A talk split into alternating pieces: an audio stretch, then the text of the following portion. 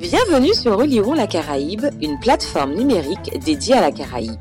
Histoire, géographie, sciences humaines et sociales sur et dans la Caraïbe. Chaque mois, un podcast pour raconter et expliquer. À écouter, à regarder et à lire. Fabienne et Nadine de la team Relirons la Caraïbe, nous recevons aujourd'hui euh, Livio Boni. En décembre 1961, mourait le Martiniquais France Fanon, connu pour son engagement dans la guerre d'Algérie et son essai fondamental publié en 1952, Peau noire, masque blanc. À l'occasion du 60e anniversaire de sa disparition, Lyon la Caraïbe a voulu se pencher sur sa trajectoire et ses héritages. Pour l'occasion, nous recevons donc Livio Boni, dont les travaux permettent d'évoquer Fanon sous un angle différent, d'abord par son opposition avec Octave Manoni, et plus largement en évoquant l'actualité du racisme dans nos sociétés contemporaines. Bonjour Livio. Bonjour, merci de l'invitation. Après avoir étudié la philosophie, vous avez soutenu votre thèse en psychopathologie et psychanalyse. Vos travaux portent aujourd'hui sur la géohistoire de la psychanalyse et sur la ville comme champ psychique. Depuis 2019, vous êtes directeur du programme Géographie de la psychanalyse et décolonisation de soi. Comment passe-t-on de la philosophie à la psychanalyse et surtout, qu'est-ce qui vous a poussé à vous intéresser aux questions liées à la colonisation et à la décolonisation? Oui, euh, la psychanalyse et la philosophie ne sont pas deux domaines ou deux champs étanches.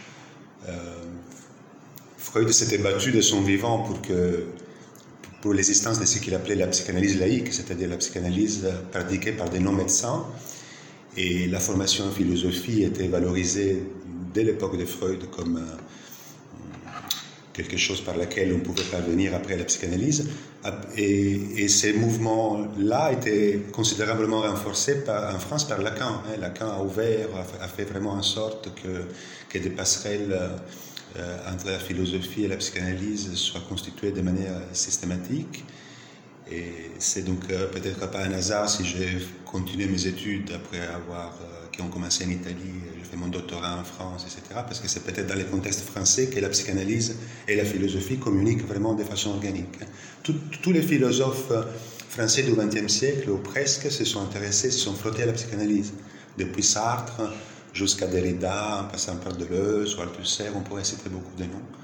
Donc la, philosophie française a été elle-même travaillée par la psychanalyse.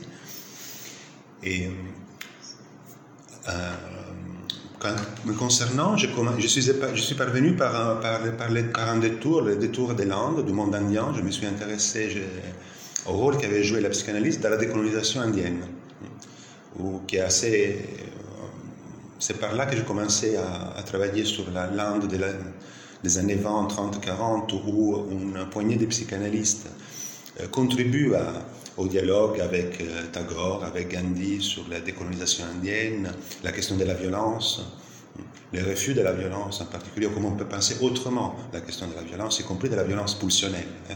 Donc on retrouve, peut-être on en reparlera à propos de, Fanon, la question de la violence chez Fanon est très large, hein. il s'agit de la question de la violence. Et, et voilà, c'est par ces biais-là en m'intéressant au rôle joué par les freudisme et la psychanalyse en Inde dans les années 20-40 qu'après j'ai commencé à essayer d'élargir les champs et j'ai découvert en particulier les travaux d'Otav Manoni à Madagascar euh, qui sont la première tentative dans le monde francophone de faire intervenir la, la psychanalyse dans les, euh, dans la problématisation de la question de la décolonisation, conçue non pas comme simplement comme un processus politique, mais comme un, un, processus subjectif. Donc, qui a et c'est, grâce à, et c'est par là voilà, qu'on retrouvera euh, qui a joué donc un rôle précurseur ouvrant euh, cette, euh, cette piste euh, sur laquelle après Fanon lui-même pourra apporter son, ses contributions. Cette année, vous publiez avec votre consoeur Sophie Mendelssohn le tome 1 de la vie psychique du racisme, l'empire du démenti. Quel est en fait le projet de ce volume? Les volumes, l'idée générale, on était parti du constat que la psychanalyse, c'était insuffisamment intéressé à la question euh, raciale. surtout en France. Hein. C'était différent de les mondes anglophones où, la question, où les psychanalystes travaillent sur des questions raciales depuis assez longtemps en Grande-Bretagne et aux États-Unis. Et on a même euh, constaté d'une certaine manière une très grande réticence euh, de la part de, beaucoup de psychanalystes à traiter ces questions. Et on a voulu un peu voilà, essayer de, hum, la déverrouiller. Euh, en montrant que cette question-là n'est pas simplement, comme prétendent certains, une question importée des États-Unis de façon aujourd'hui de façon passive et par imitation, mais en réalité la question de la race travaille de la psychanalyse depuis euh, la fin des années 40. Donc depuis le, depuis le début du processus de décolonisation, et, il fallait faire, notre idée c'était de faire une sorte de, euh, d'archéologie de cette question. Donc c'est pour ça qu'il fallait montrer qu'elle avait une profondité historique. On est parti encore une fois des Manoni autour de 47 pour en venir à des questions plus contemporaines, voir qu'est-ce que la psychanalyse peut apporter aujourd'hui sur ces questions-là, alors que les questions identitaires agitent les débats publics, et on les voit aussi sur les divans, hein, chez les patients, des analysants arrivent avec des questions, des demandes euh, identitaires, qu'est-ce qu'on peut en faire en tant qu'analyste aussi?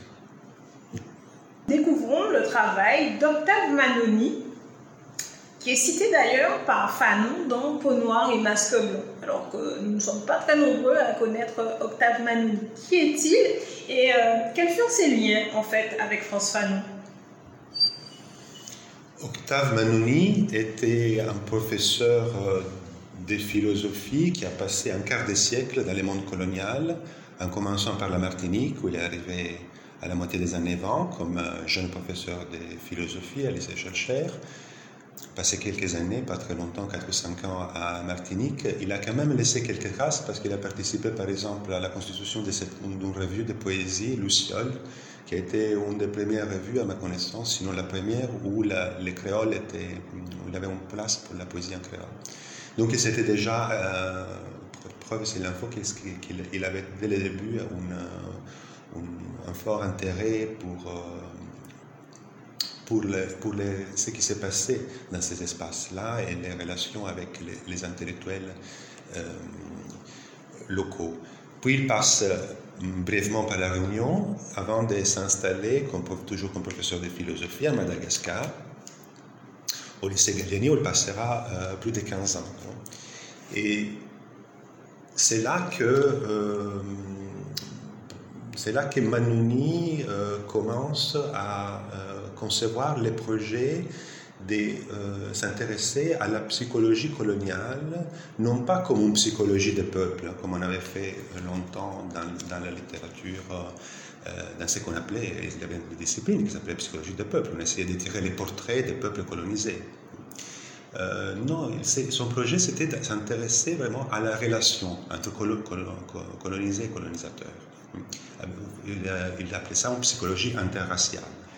Il, ces projets euh, prennent un nouvel élan en 1945 lorsqu'Octave Manoni a un congé, comme beaucoup de fonctionnaires après la guerre, se rend à Paris et rencontre Jacques Lacan et commence une psychanalyse avec Jacques Lacan. Ça, constitue un tournant pour sa vie. Petit à petit, il va quitter la philosophie pour, pour devenir analyste.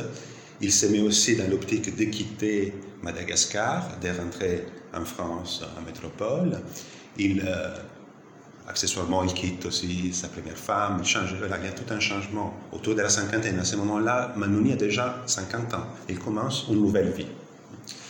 Et il n'a jamais rien écrit de, de, substantiel pendant ces années, ces quarts de siècle passés dans les colonies. Il écrit juste des poèmes. Il s'intéresse à des questions ethnographiques, il fait de la photographie à Madagascar, il fait de la botanique, il fait plusieurs choses, mais il n'a pas écrit. C'est donc euh, après la rencontre avec Lacan en 1946 que Manoni euh, commence à donner corps à ses projets et commence à rédiger son premier livre, Psychologie de la colonisation, qui est un livre donc, qui est écrit entre 1946 et 1947 et qui sera publié donc, euh, un peu plus tard au Seuil, en 50. Et euh, ce livre euh, est intéressant, un peu oublié. Hein. Il est un peu oublié, mais un peu à la faveur aussi de, de cette étude. il va être réédité par le Seuil l'année prochaine. Donc il va être en édition de poche et remis en circulation.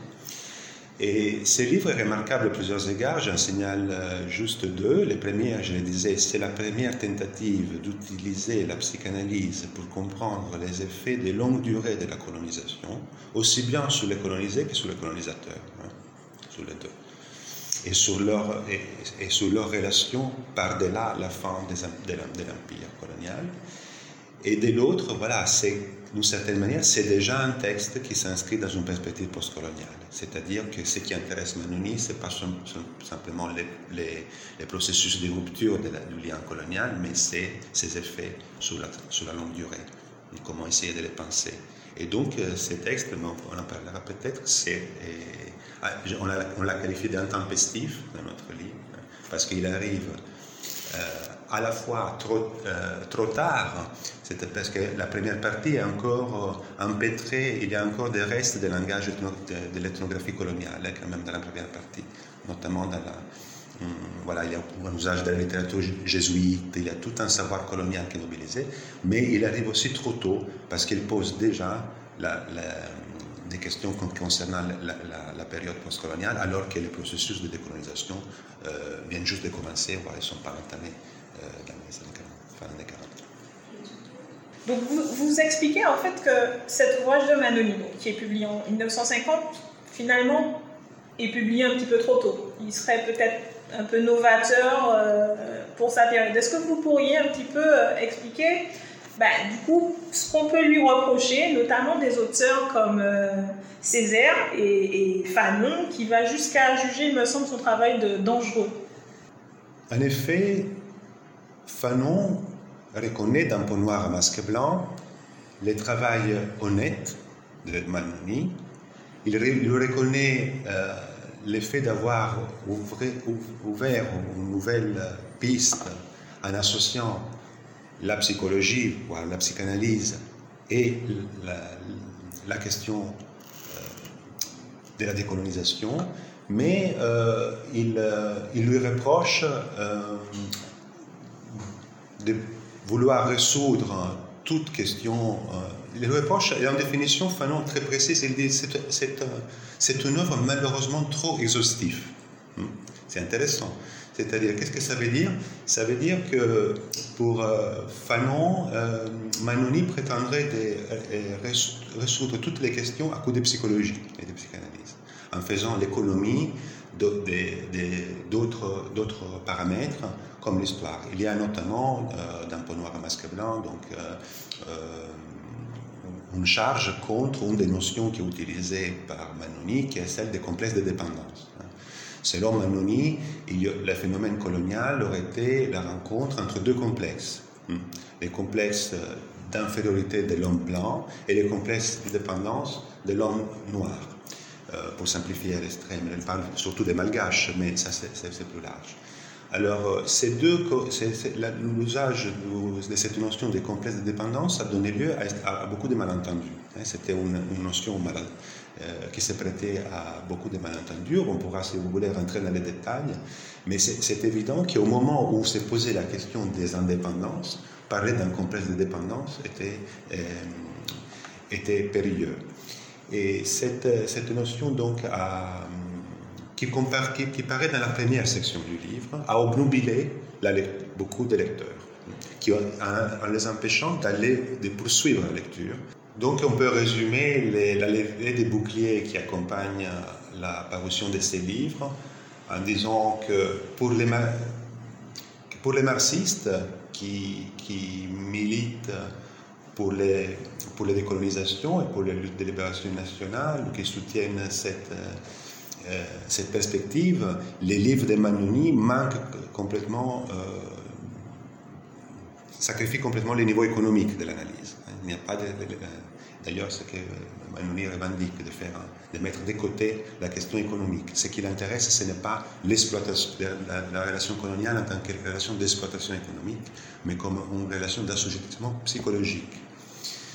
D'autres, euh, les, Aimé Césaire, dans, le discours sur le colonialisme, qui date de 51, propose une charge violente contre la euh, notion de dépendance, hein, en, pointant le fait qu'elle prête justement à des terribles malentendus, laissant entendre que les peuples colonisés ont été prédisposés à cela. Et ça tombe très mal à, ces moments-là où les luttes s'amorcent. Et ce qui fait, et même à l'UNDERP, où les fondateurs de présence africaine ou d'autres tenants n'épargnent pas Manoni. Il y a quelques exceptions quand même. Euh, les deux principales étant la revue de Sartre, Simone de Beauvoir, Le temps moderne, qui soutient euh, la démarche de Manoni euh, par-delà ses, limites, en la considérant novatrice et laissant les pages de cette revue ouvertes,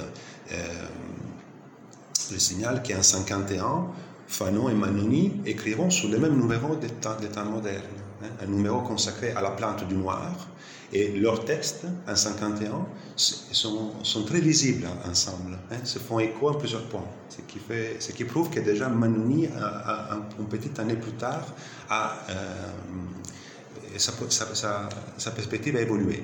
C'est très intéressant de lire donc, ce numéro La plante du noir de 51 femmes modernes, Manoni et Fanon publient côte à côte. Et puis, euh, l'autre réception positive, on la doit à Georges Balandier, l'anthropologue Georges Balandier, qui reprend la notion de situation coloniale, c'est-à-dire en anthropologie, en disant qu'on ne peut pas faire de l'anthropologie, que dorénavant, tout anthropologue, euh, lorsqu'il s'intéresse à une culture, à, un espace, euh, etc., ne peut plus, ne peut aucunement faire l'impasse de, de comment l'emprise coloniale a modifié en profondeur la manière même dans laquelle les peuples qui, qui font l'objet de l'ethnographie ou qui sont, se présentent, se, se présentent à l'ethnographe ou se mettent, se mettent en scène ou jouent avec. donc cette notion de situation coloniale a été reprise par, la, par le socio-anthropologue euh, Georges Balandier qui l'a euh, fait euh, utiliser dans les champs de l'anthropologie. Donc il n'est pas... Il, mais en général, du point de vue idéologique et politique, les livres fait l'objet d'une forte, forte opposition. Dans cet essai qui nous semble extrêmement intéressant, donc, euh, Dr Manoni, Psychologie de la colonisation, nous rappelons qu'il a été publié en 1950. Manoni développe le concept original de complexe d'infériorité de l'homme européen. Pourriez-vous nous expliciter ce concept? Et il nous semble étrange puisque beaucoup d'autres parlent plutôt de complexe de supériorité du colon. Oui, en effet, c'est contre-intuitif la notion de complexe d'infériorité vient de la psychanalyse, vient d'un disciple de Freud qui s'appelait Alfred Adler, qui l'a élaboré pour euh, expliquer euh, un processus dans lequel le sujet doit redoubler d'emprise et d'agressivité pour déjouer toute menace d'infériorisation. Voilà, à chaque fois qu'un euh, sujet c'est ça, exposé à, ces risques-là d'être infériorisé par rapport à quelqu'un, doit surcompenser, hein, c'est des surcompensations, ce qui provoque, euh, ce qui se traduit par euh, une surenchère euh, d'emprise, d'agressivité sur l'autre. Donc, pour, pour Manoni, les sujets européens est travaillé par cela. Euh, c'est sa manière de sortir du complexe d'Édipe. C'est-à-dire, pour sortir de l'Édipe, euh, l'homme, l'anthropos occidental doit euh, dépasser les pères. la célèbre image freudienne de tuer les pères. Hein, c'est-à-dire surcompenser, encore une fois, toute situation qui pourrait lui donner le sentiment d'être castré ou d'être. Et donc il y aurait cet appel, l'émancipation individuelle, l'individuation elle-même passerait dans la construction euh, anthropologique euh, européenne par ces, par ces processus-là, alors que dans d'autres civilisations, on, choisirait une autre issue. Euh, ce qu'on valoriserait, c'est plutôt l'affiliation de l'individu au groupe le fait qu'on conserverait très mal les défis ouverts euh, d'un individu par rapport aux membres plus anciens, etc. Pour, pour Manoni, par exemple, à, Madagascar, les rapports principaux euh, symboliques que les, que les malgaches entretiennent avec l'autorité concerne, se situe sur l'ancêtre. Et avec l'ancêtre, tout conflit est impossible. Donc la dépendance est, conçue par Manoni comme une, économie symbolique, hein, qui fait que l'individu reste le plus possible affilié à son groupe au lieu d'essayer de s'opposer à, ses parents, à sa famille et de les dépasser. Il y aurait donc deux manières différentes de régler les, les complexes d'Édipe. L'une qui valorise la, euh, la, une certaine euh, individuation euh, agressive et l'autre qui valorise, s'appuierait plutôt sur une, une, affiliation le plus possible harmonieuse. Bon, cette lecture a, sans doute des limites, mais a aussi quelques, quelques éléments euh, de grand intérêt et, et, voilà, et donc assez complexe. Et encore une fois, la, la, notion de complexe de, dépendance prête à, des malentendus si, lorsqu'on se contente d'une lecture active. Hein. Mais... Vous pouvez nous dire alors pourquoi Fanon n'adhère pas au concept de dépendance du colonisé?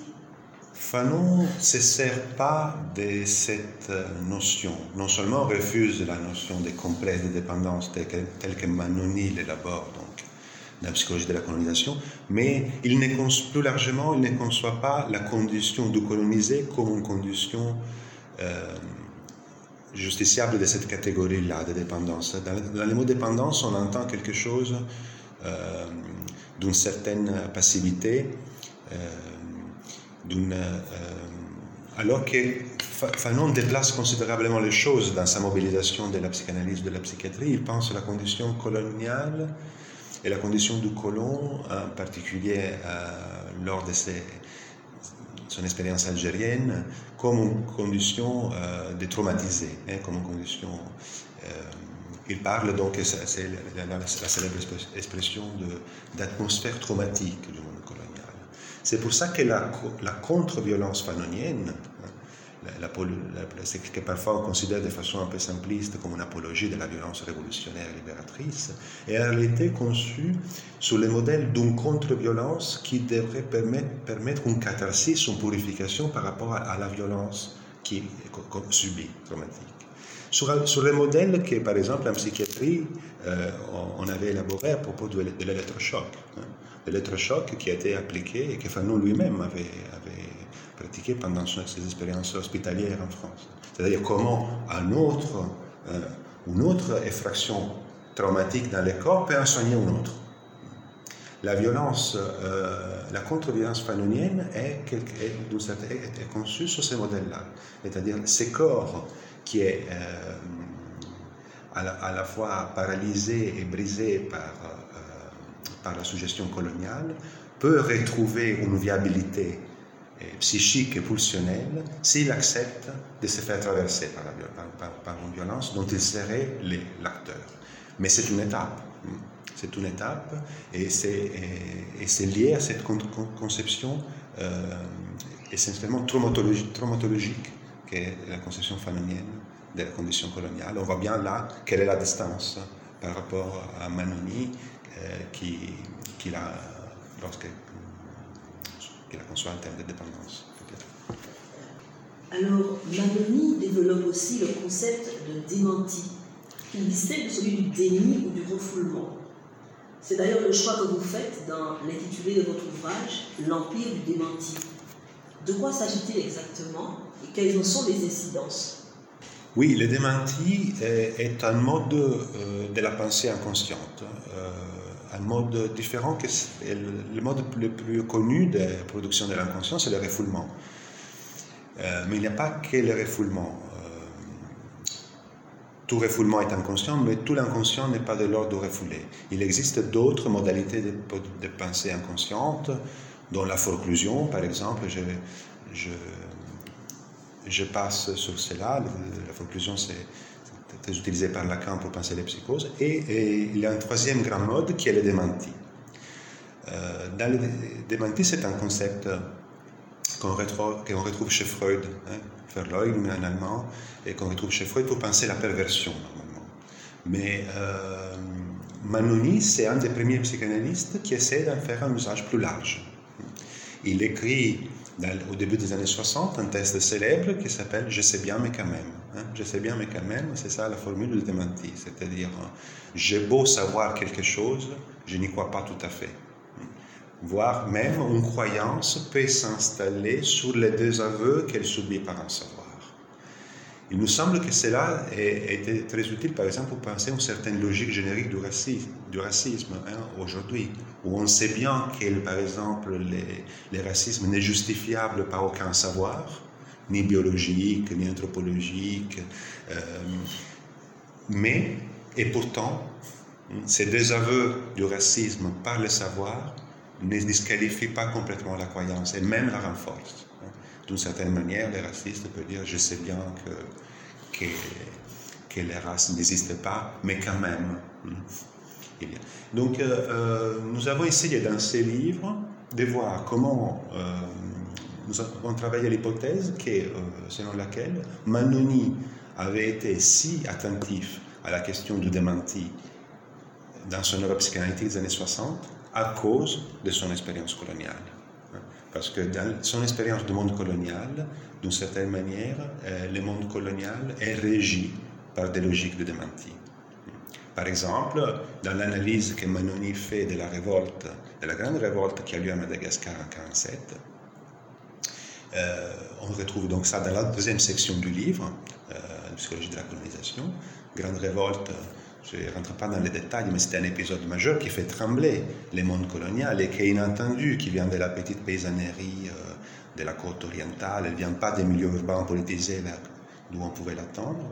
Eh bien, euh, pour Manoni, le, système colonial doit se régir sur une économie du démenti, c'est-à-dire toute manifestation de la part du colonisé qui viendrait invalider les postulats d'infériorité doit être démenti. À chaque fois que les colonisés, par exemple, se révoltent et prouvent qu'ils peuvent se mettre à la place, euh, au même rang et, colonisateur, eh bien, quelque chose doit se mettre en place dans l'économie psychique du colonisateur qui démentit cette révolte en disant qu'au fond, elle est, elle est irrationnelle, elle est infantile, elle est manipulée par quelqu'un d'autre.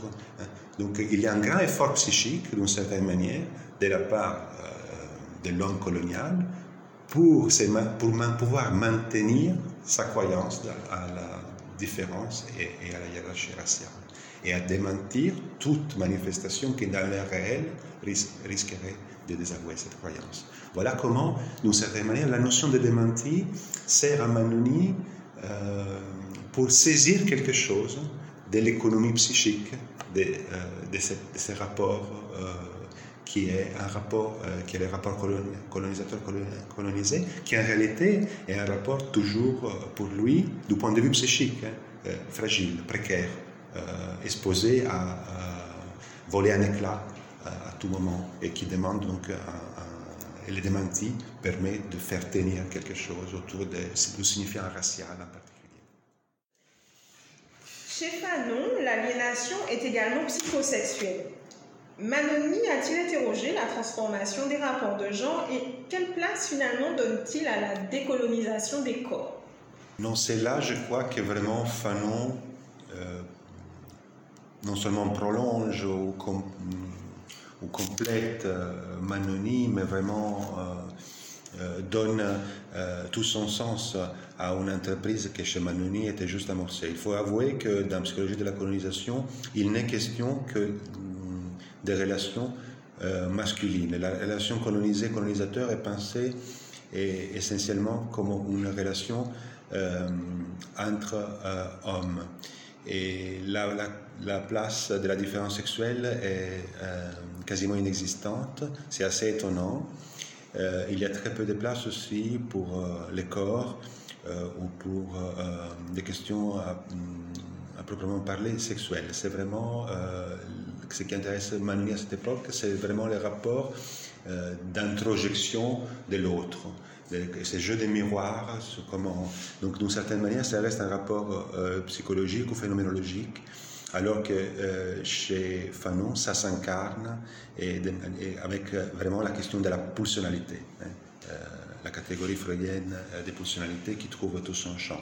Par contre, pour, dans un livre, ça c'est un peu une, curiosité, mais c'est significatif, dans un petit livre publié par Manoni, un an après Psychologie de la colonisation, un petit livre qui s'intitule La machine, c'est un récit métalittéraire, c'est une sorte de mise en scène fictionnelle de son analyse avec Lacan, mais c'est aussi son règlement de compte avec le monde colonial, eh bien, on a toute une histoire qui se passe au café colonial d'une ville qui rassemble à s'y méprendre à Antananarive, où sont analysées les relations euh, homoérotiques, voire homosexuelles, qui euh, façonnent le monde des colonisateurs, des colons, etc.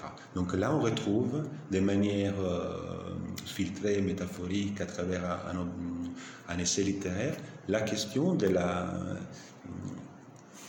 de la sexualité euh, au, sens large qui se met en place dans le monde colonial chez les colonisateurs, mais pas euh,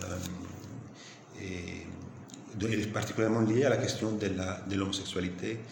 Mm, voilà, mais ça reste assez discret chez, chez Manoni, ces traitements, et c'est il faudra vraiment entendre l'œuvre de Fanon pour, pour traiter ces, ces domaines. Tout cela est, très intéressant et je m'interroge justement sur, sur l'ouvrage euh, Sa portée, la vie psychique euh, du racisme. Si on se plonge dans l'analyse de nos sociétés contemporaines, postcoloniales, comment expliquer la persistance du racisme et surtout l'apparition de thèses défendant euh, notamment un racisme anti-blanc? Oui, on n'en traite pas spécifiquement, mais il est vrai que sont nombreux à observer qu'il y a eu cette, dans, la, formation de cette catégorie de racisme anti-blanc, il y a quelque chose euh, d'intéressant et d'inédit euh, au fait qu'il y a une certaine manière d'un côté euh, une identification aux revendications portées normalement par les minorités raciale ou racisée, c'est-à-dire que les, Blancs revendiquent le fait d'être à leur tour objet de préjugés, voire de préjudices, s'identifiant, reprenant les discours qui normalement sont portés par les minorités racisées et, et s'auto-victimisant. Hein, côté, donc il y, a, il y, a, ces doubles mouvements, à la fois d'identification et de détournement des discours qui normalement appartiennent euh, aux minorités euh, racisées, et de l'autre, cette forte dimension de, victimaire, d'auto-victimisation qui, qui, qui, font que, euh, on l'a bien, bien vu par exemple dans les discours euh, de, de, Trump aux États-Unis, où on les retrouve encore aujourd'hui en France autour des catégories de fantômes de grand remplacement, etc. C'est-à-dire, ce n'est plus euh, un discours euh, racial ou raciste des dominants hein, qui revendiquent euh, quelque chose de leur primauté, mais c'est une réaction par réappropriation perverse, d'une certaine manière, de discours antiracistes même, hein, me semble-t-il. C'est du moins comme ça qu'il me semble qu'on peut envisager cette, euh, au sens très large euh, l'émergence de cette catégorie de racisme Très bien. Monsieur Bonny, quels sont aujourd'hui vos projets? Quel sera euh, l'objet de votre deuxième opus? Alors, dans le deuxième opus de ces livres, donc écrits il y a quatre ans avec la psychanalyste Sophie Mendelssohn, on, s'intéressera plutôt à, la dimension plus proprement politique du racisme. Ce premier volet, euh, vous l'avez peut-être entendu à travers cette conversation, est euh, envisagé d'une certaine manière euh, proposer une anthropologie psychanalytique de la question du racisme. Dans le deuxième volet, on s'intéressera davantage au rôle de l'État. Euh, ce sera un, volume plus axé sur la, philosophie politique, toujours en rapport à la psychanalyse, mais en essayant de, saisir quelque chose de, ou de repenser quelque chose de la fonction de l'État dans la, euh, dans la production des discours racisants. L'État est-il, dans quelle mesure l'État est un opérateur nécessaire pour la construction des grands partages raciaux ou dans quelle, dans quelle mesure il peut les, les défaire ou les suspendre?